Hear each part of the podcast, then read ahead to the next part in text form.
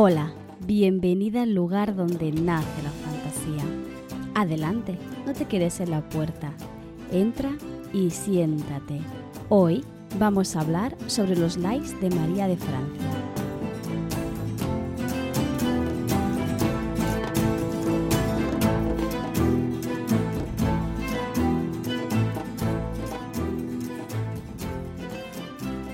Siguiendo con la dinámica del Leo Autoras en octubre, hemos hablado por un lado con Chris Mestre sobre Contirsos y a lo loco y te he recomendado Un río encantado de Rebeca Ross. De esta forma te ofrecía una novela de una autora nacional y otra de una novela de autora también, pero en este caso internacional. Sin embargo, ambas tienen algo en común y es que son autoras contemporáneas y es por eso que hoy vengo a hablarte de una de las primeras, primerísimas autoras en lengua romance de las que tenemos constancia, María de Francia.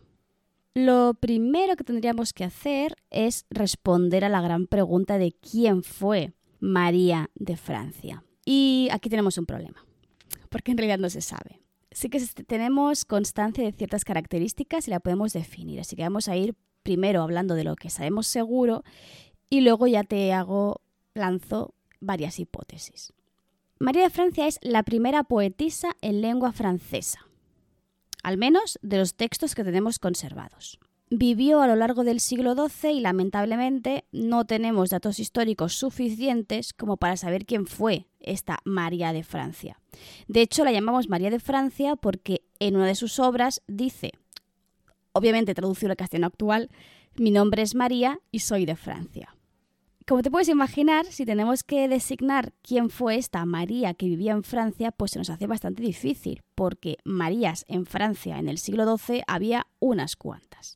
Pero bueno, ¿qué sabemos de ella? ¿no? Porque en el momento en el que leemos y conocemos los textos que escribió y que tradujo, podemos conocerla mucho mejor.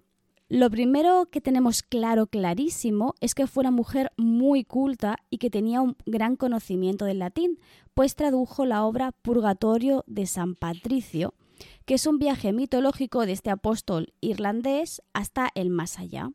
Como obras originales se le conocen tres, los Lais, de los que vamos a hablar largamente a continuación, y, y Sopet, si lo he dicho bien, que es la primera adaptación en lengua francesa de las fábulas de Esopo. Y la tercera obra, que se le atribuyó más recientemente, se titula, traducido al castellano, La vida de San Andrés, que es una narración, una vida de santo, ¿vale? Que explica la historia de, pues, este santo de San Andrés. Vamos a las hipótesis porque son bastante curiosas y, y bueno, en verdad, que es que en Marías en Francia había muchas si reducimos a, Marías cultas, se quedan en menos, pero son unas cuantas. Los historiadores no se ponen de acuerdo sobre quién hay detrás de esta firma, porque, bueno, para empezar había muchas abadesas llamadas María, ¿vale? Porque si tenemos que tener en cuenta que es alguien, muy culto, pues lo, que suele estirar mucho es por eh, personas dedicadas a la vida sacra. La que más destaca es María, abadesa de Shaftesbury o algo así, pues era eh, medio hermana de Enrique II. ¿Por qué es importante la relación con Enrique II? Porque los Lais están dedicados a un, entre comillas, ¿vale? O sea, literalmente pone noble rey. Entonces se les suele relacionar con este Enrique II o bien con su hijo mayor, Enrique el Joven. Si fuera esta abadesa, sería medio hermana de Enrique el rey, y también pues medio tía de Enrique el Joven. Otros investigadores, en lugar de ligarla con Enrique, la ligan con Leonor de Aquitania, que fue su esposa, y se sitúa a María de Francia dentro de la corte real de Inglaterra como seguidora y protegida de Leonor. Recuerda que de Leonor hemos hablado, hemos dado pinceladas de ella, me gustaría mucho dedicar un capítulo específico puesto que fue una de las mujeres más importantes a nivel literario, ya que favoreció a los trovadores y a otros artistas literarios y fue la gran causante de, que se, que se extendiera el amor cortés. De hecho, una de las posibles Marías que podrían ser eh, la autora es precisamente María de Champagne o algo así, Champagne, ¿vale? Que es hija de Leonor. Esto pasa mucho en la Edad Media, ¿vale? Piensa que cuando se firmaban, hasta que no llega el siglo XIV-XV, la autoría de los textos no era algo a tener en cuenta. Tú escribías un texto y lo difundías, pero no, te defendías a ti misma como autor o autora de esa obra. Es por eso que se nos hace muy complicado identificar quiénes, quiénes son, Además se añade el hándicap de que es una mujer, por lo tanto se le tiene aún en menos estima, no por la gente de su alrededor en la época media, sino por los posteriores. Tenemos unos grandes prejuicios de la Edad Media y en realidad en la Edad Media las mujeres escribían y se podían dar a conocer. Eh, tenemos, por ejemplo, María de Francia, tenemos, por ejemplo, eh, hablé el otro día sobre eh, la condesa de Día, que hablaba sobre amor cortés de forma muy abierta. Y eran eh, poetisas, escritoras queridas y conocidas en su momento. Lo, el problema vino después, en el Renacimiento, ¿vale? Pero bueno, vamos a dejarnos de clases de historia. ¿Qué son los lais de María de Francia? Vamos, vamos a ir em, hablando sobre qué son estas composiciones poéticas y qué tipo de historias nos van a traer. Sobre todo em, en cuanto a la mitología, que es básicamente el tema principal de este podcast. Vale, vamos a empezar definiendo qué es un lie, para que entiendas de qué estoy hablando. Literalmente, ¿vale? Lo, que suele ser siempre es un poema narrativo breve. Si estás un poquito metida en, este, en estos asuntos, las, los grandes textos narrativos de la antigüedad, que pueden ser los griegos o también pueden ser los medievales, como el Miocid, por ejemplo, son poemas narrativos, pero suelen ser muy extensos, como básicamente lo que sería la épica medieval. Sin embargo, los lais, aunque beben, beben mucho de estas fuentes y tienen rasgos parecidos, su gran diferencia es que son breves. Suelen hacer referencia a fragmentos, a pasajes de historias más grandes o simplemente explican una relación, un, lo que sea, más breve. Los que escribe María de Francia en concreto están escritos en anglo-normando, ¿vale? Que es una lengua romance. Mm, lengua romance significa que son lenguas que derivan del latín, castellano, el catalán, el portugués, el italiano, el francés, ¿vale? Solo que en este momento, en el siglo XII, las, mm, digamos que no hay normas lingüísticas, por lo tanto, aún no están bien mm, diferenciadas las lenguas entre sí. ¿Cuál es el tema principal que escoge María de Francia? Bueno, más que, bueno, te lo explico mejor. Eh, utiliza un universo muy concreto que es el universo mitológico bretón, ¿vale? El de la materia de Bretaña, en el que está incluido, pues por ejemplo, el rey Arturo, Tristán, Isolda, eh, todas las historias de Cretián de Troya que te, que te he traído trayendo, Morgana, Merlín, este universo.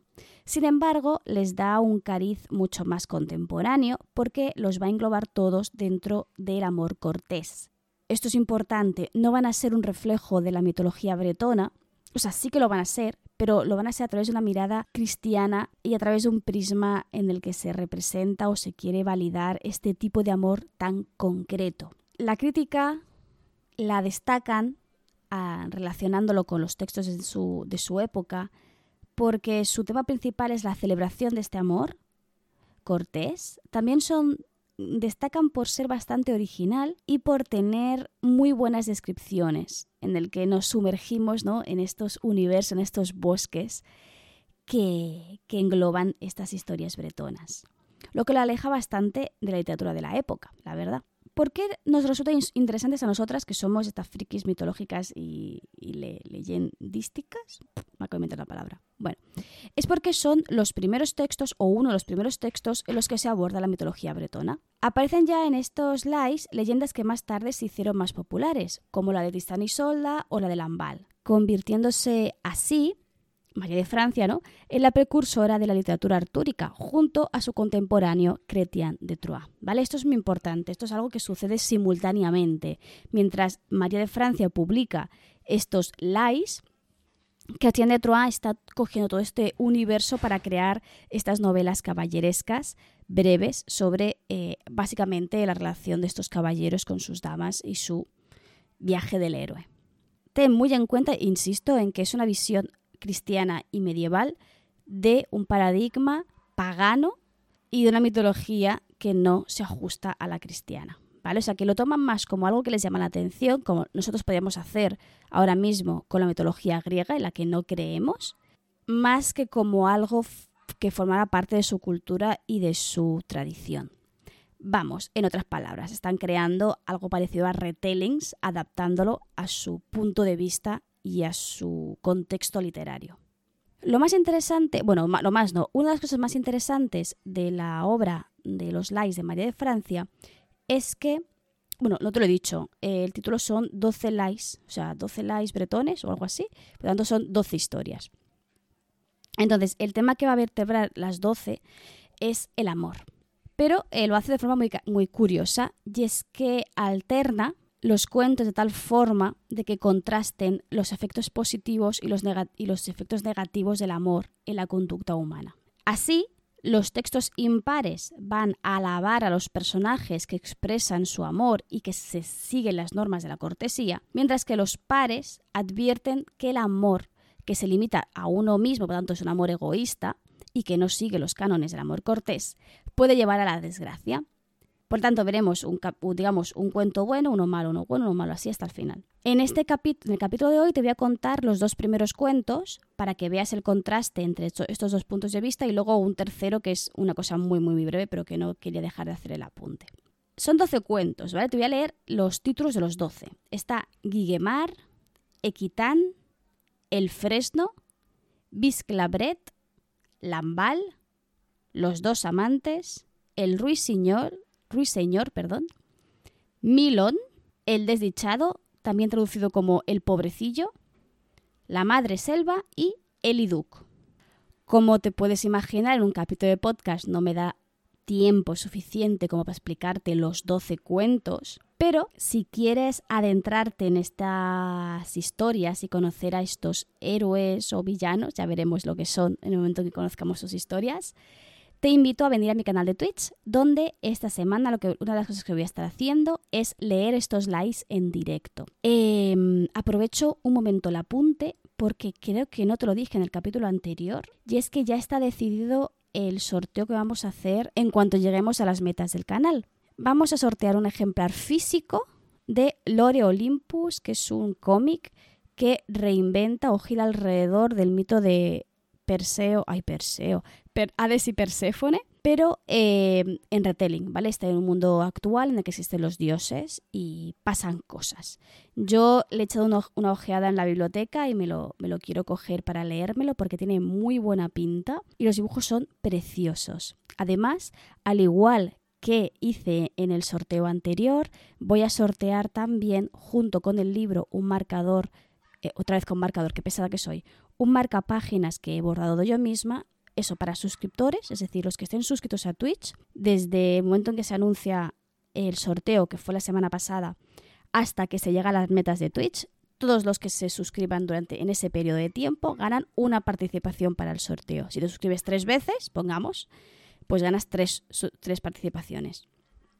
Pero luego, para que todo el mundo tenga acceso a algún regalito y no sea solo los que están suscritos a, canal de Twitch, entre solo seguidores, solo seguidoras, sortearé un marcapáginas bordado. Ahora mismo la meta la he marcado en 350 seguidores. Ahora mismo tenemos 328 en el día que estoy grabando esto y 15 eh, suscriptores. He puesto 15 porque la vez pasada que hicimos el sorteo me, me planteé en 5 pensando que, que tardaría mucho en llegar y llegamos en dos semanas a 10. ¿Vale? Así que he pensado, hostia, pues igual 15, o sea, 10 será muy fácil, muy fácil de llegar, vamos a ver si conseguimos los 15. Si veo que no llegamos a 15, por motivo que sea, pues eh, ya cambiaríamos, ya cambiaría el, esta meta porque mi objetivo obviamente es regalarte este libro. O sea, yo no voy a poner metas inalcanzables para no regalarlo porque no ningún, no tendría ningún tipo de sentido. ¿Vale? Así que si quieres apoyar el canal, además de todo lo que haces escucharme, seguirme, eh, suscribirte a, la newsletter, también puedes gastar tu Amazon Prime si lo tienes para suscribirte gratuitamente a mi canal de Twitch. Si no lo tienes, también puedes suscribirte de pago que lo estoy viendo ahora mismo, ahora mismo está por 3,99. Yo sinceramente prefiero que te gastes el Prime para que tampoco gastes ahí dinero mes a mes eh, para apoyarme, simplemente pues lo que ya tienes, lo que ya te da gratis Amazon, puedes aprovecharlo para, para apoyarme, que con eso consigues eh, ayudarme a que los gastos del canal pues puedan pagarse solos, que es la, es la idea. Pero bueno, sigamos con los likes, que no quería enrollarme demasiado con esto. Vale, te he dicho que los voy a estar leyendo en directo. Además, lo que, además no solo estaré leyendo, también, también, estaré bordando en directo. A ver si puedo combinar bien eso de leer y bordar a la vez. Pero yo, yo creo que sí. Vamos a explicarte. Como te he dicho, te voy a explicar los dos primeros cuentos, que es Guiguemar y Equitan, que, son de los... No son mis favoritos... Bueno, Guiguemar me gusta mucho, pero hay otro que me gusta mucho más que Equitan, pero es que Equitan es es drama, más drama y más drama, ¿vale? Ya te he dicho que uno bueno y otro malo, o sea, Equitan va a ser el cuento malo. Vamos por, Guiguemar. ¿Quién es Guiguemar? Es hijo de un vasallo del rey de Bretaña. Se describe como un caballero que es muy sabio y muy valiente, pero que padece Mm, no sé cómo llamarlo, pero de una dolencia, ¿vale? Que es que es totalmente incapaz de sentir el amor. Nunca ha enamorado y parece que nunca vaya a hacerlo. Entonces, aquí aparece el elemento mágico, ¿vale? Recuerda siempre que los, giros, eh, las aventuras de estos eh, caballeros siempre pasan a través del bosque. Así que está en el interior de un bosque en una cacería y herirá de muerte a una cierva blanca. ¿Qué sucede con las ciervas blancas? Las ciervas blancas dentro del imaginario bretón hacen referencia o se asimilan como símbolo de la hada Morgana, ¿vale? Que es pues una gran bruja, ahora, ahora llamaríamos bruja, pero en el imaginario bretón era hada, que encandilaba y que lanzaba maldiciones, etc. ¿Vale? Entonces, eh, ¿qué sucede? Que esta cierva lo va a maldecir con una herida que ella misma le explica porque puede hablar. Eh, solo sanará si consigue un amor correspondido por una dama. Este caballero eh, muy mal herido y es una herida que, no puede sanar, eh, va vagando por los bosques hasta que ah, llega a la orilla del mar y aparece una barca que se mueve mágicamente por las aguas sin tripulación. Y esta barca lo va a llevar a unas tierras extrañas. Aquí tenemos otro elemento mitológico muy propio del, universo bretón, que es esta barca mágica que surca unas aguas. ¿vale? Las aguas, en la mitología mm, artúrica, hace referencia a traspasar límites, muchas veces relacionadas con, por ejemplo, el más allá o el mundo mágico, el mundo mortal, cosas así. el agua se entiende siempre como un canal de conexión entre distintos mundos.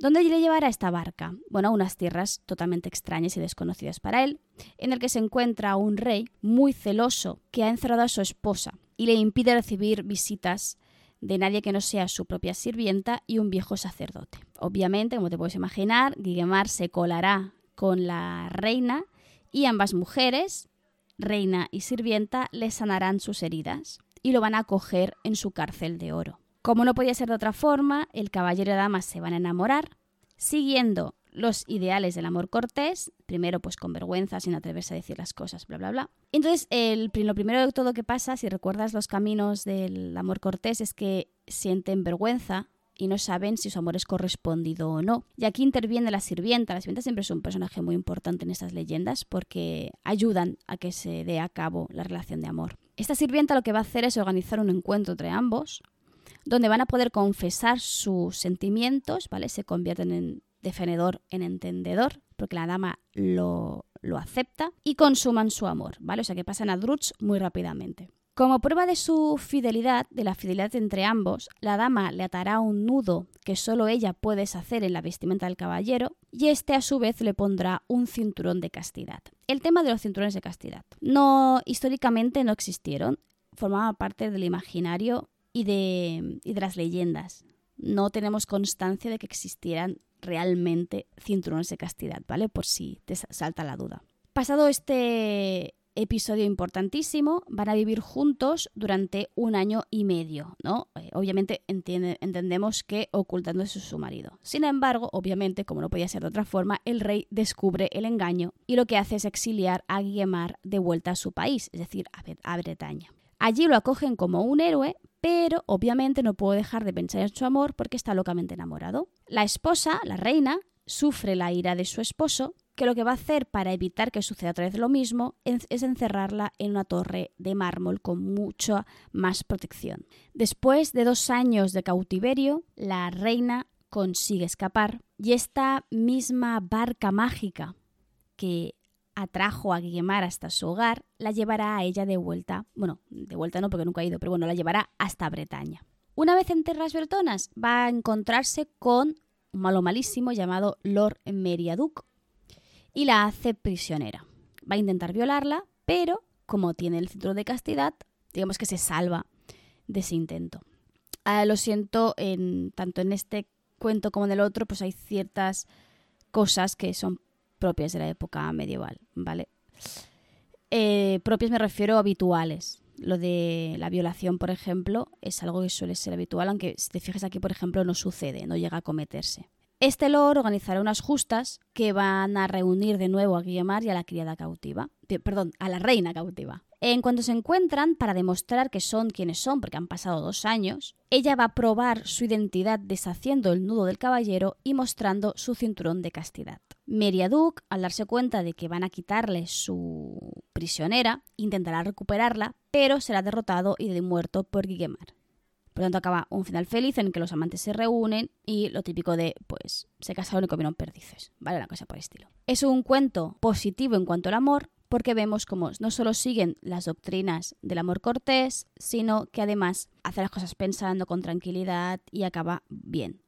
Vamos a Equitán, que aquí es cuando llega el, drama dramoso. Equitán es un rey, ¿vale? Para empezar. A Guillemar era vasallo de rey. Es rey de Nanz, y está enamorado de la esposa de su senescal. El hombre, el rey, se va a declarar a, a la mujer, pero ella se muestra muy incrédula debido a las desigualdades sociales entre ellos. Él es rey y ella hija de un, o sea, esposa de un senescal. Sin embargo, él la acaba convenciendo de la sinceridad de sus sentimientos e inician una relación. Sin embargo, el reino está en peligro y tiene cierta inestabilidad política, porque el rey no está casado y no tiene descendencia. Sus consejeros le van a instar a casarse para concebir a un heredero. Aquí la, mujer del senescal de nuevo va a dudar de su amor porque el rey necesita una esposa que le dé herederos e hijos. Ella no puede serlo porque está casada. Entonces aquí llega la idea, la premisa, el conflicto, ¿no? Él insiste en la idea de que se casaría con ella si no fuera porque ya está casada con otro, con el senescal, y no puede casarse, ¿no? Entonces conciben un plan para matar al senescal, dejarla viuda y entonces poder casarse. ¿Cómo lo van a, matar? A través de un baño de agua hirviendo, que dices, hostia, no, que no hay maneras de matarlo, que tienes que buscar una complicada y dolorosa. Bien, aprovechan un día en el que se van de cacería él y el senescal y preparan en el refugio donde descansarán durante la cacería, ¿vale? Las cacerías duraban varios días. Dos bañeras. En una de ellas instalaron una trampa para que el senescal muera hervido en esa bañera. Sin embargo, antes de que puedan eh, preparar la trampa, o sea, acabar de prepararlo todo para que el senescal se bañe y se, muera hervido, son sorprendidos por el senescal que los encuentra juntos en la cama. El rey, sorprendido, mm, va a intentar ocultar su desnudez esta típica escena de, ay Dios, ah, se coge algo, no sé qué, no sé cuánto, y se mueve de forma mm, caótica por la habitación hasta que se tropieza y se cae, bien, pues no se va a caer en eso, se va a caer dentro de la bañera de agua hirviendo. Va a morir en esta bañera junto con su amante porque el senescal la lanzará a las aguas para matarla. ¿Vale? Aquí tenemos violencia hacia, hacia la esposa infiel es eh, un motivo muy habitual en, la literatura medieval que cuando se da una infidelidad el esposo intente matar a la esposa porque eh, legalmente tenía esa potestad. O sea, esto refleja una realidad de la época. El adulterio era entendido únicamente desde el punto de vista femenino, solo las mujeres podían ser acusadas de adulterio, no los hombres. Entendiendo siempre el adulterio como un acto entre hombre y mujer, eso todo relacionado con poder concebir hijos bastardos. Entonces, si la mujer es adúltera, la mujer hace peligrar la descendencia de esa familia. No lo estoy justificando, ¿vale? Solo te estoy poniendo dentro de la mentalidad de esa época. Por tanto, el adulterio solo se daba entre en las mujeres. Vamos a ver las diferencias de las dos historias.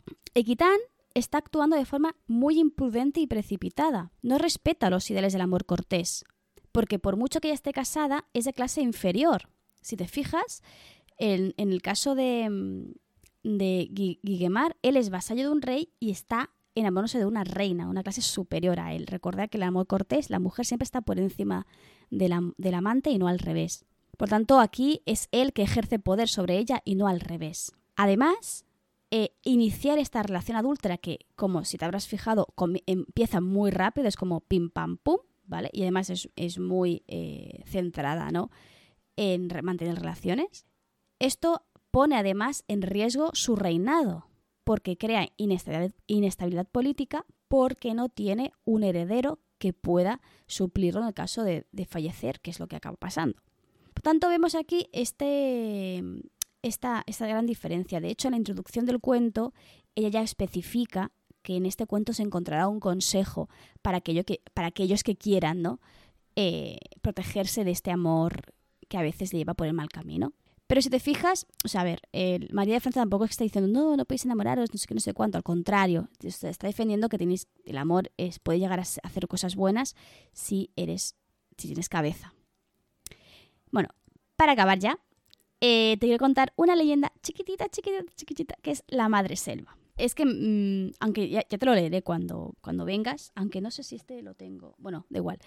en el directo de Twitch, ¿vale? Te los leeré casi todos, porque forma parte de la leyenda de Tristán e Isolda. No sé si te acuerdas, Tristán e Isolda es esa historia en la que eh, Tristán es sobrino del rey Mark que va a buscar a Isolda para que se case con su tío, pero en el camino en el viaje se toman por accidente una poción de amor y se quedan enamorados. Ah, pues esto forma parte, es un fragmento minúsculo de la leyenda y me parece que tiene una belleza que es importante destacar. Este, esta historia, o sea, esta, este fragmento se sitúa en el momento en el que el rey Mark ha descubierto el engaño de su esposa con su sobrino Tristán y lo va a expulsar del reino. Este engaño es de sentimiento. Se descubre que Tristán está enamorado de la reina y lo expulsa. Quedan separados. En este breve, brevísimo mm, relato eh, ocupa dos páginas y un poquito más, ¿vale? El caballero lo que va a hacer es va a aprovechar, bueno, está expulsado, está en el bosque, está triste porque está solo, bla, bla, bla, y, se entera de que va a haber una celebración en la que va a mover a toda la corte hacia un sitio concreto. Así que, deseoso de contemplar y tal vez poder hablar con su querida Isolda, va a preparar una señal para ver si eh, ella decide actuar, eh, acudir a su lado. ¿Qué es lo que va a hacer? Va a coger eh, una rama de árbol, va a tallar un bastón con un mensaje que solo puede entender ella y lo va a dejar a la vista cuando pase la comitiva. La reina lo ve, la reina lo identifica y efectivamente acude a su encuentro para hablar de nuevo juntos, dedicarse palabras de amor. Es una historia, la de Tezán y Solda, muy platónica en este sentido. Pero luego la reina obviamente vuelve otra vez junto a su esposo, ¿vale? Porque eh, la historia va así. La historia al final de Tristan y Solda es el que es y no lo altera, ¿no? Forma parte simplemente de un fragmento. ¿Por qué, me parece fascinante este, este fragmento? Es que compara su relación con la madre selva. La selva es un tipo de planta que se enrolla, se entrelaza con un árbol. En concreto hace referencia al avellano. Explica, ¿vale? Cómo esta planta, una vez que ha entrelazado y rodea por completo al árbol, ¿no? Y lo, abraza, lo agarra con fuerza, ambos son más fuertes y más resistentes ante las inclemencias de la naturaleza, ¿no? Pero que en el momento en el que se separan, ambos, puesto que ya han unido esta relación, ya han estado juntos un tiempo, mueren porque son incapaces de sobrevivir el uno sin el otro. Me parece maravilloso cómo María puede relacionar, como te decía, ¿no? Una de las cosas más bonitas que tiene esta autora es que toma la naturaleza, el entorno de este bosque tan mitológico, tan propio de las leyendas bretonas, y lo convierte en un paisaje, en un paisaje en el que te puedes adentrar, y además hace ese tipo de comparaciones tan bonitas, que a mí de verdad es uno de los pasajes que mira que es minúsculo, que son un parrafito de nada hace esta referencia, pero me parece tan bonito que siempre que pienso en Tristán y Isolda me imagino esta madre selva rodeando a este villano, ¿no?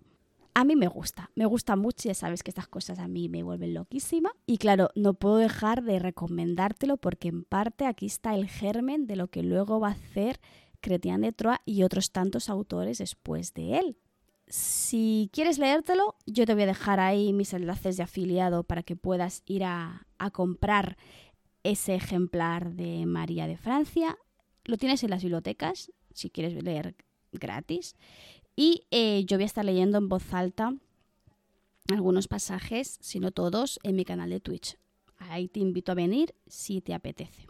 porque eso es todo por hoy. O sea, no me, ya te, mira, estamos media hora, hemos estado media hora para contarte quién es María de Francia, qué son los likes, y contarte tres likes, dos, y, bueno, dos y, Madre Selva, que es que no es nada. En verdad, los likes no puedo explicarte los doce ni, ni de coña. Te recuerdo lo que ya te he dicho, que es que puedes suscribirte a mi canal de Twitch para apoyarme, para ayudarme y para entrar en el sorteo del Lore Olympus. Te puedes suscribir a mi, a mi newsletter para recibir información de todo lo que voy haciendo y enterarte de todo antes que nadie. Y nada más, simplemente darte las gracias por estar apoyándome, leyéndome, escuchándome, depende de la versión donde estés consumiendo este, este contenido. Y me despido diciéndote que nos vemos el martes que viene y que aquí, en este pequeño rinconcito de Internet, siempre, siempre, siempre vas a ser bienvenida.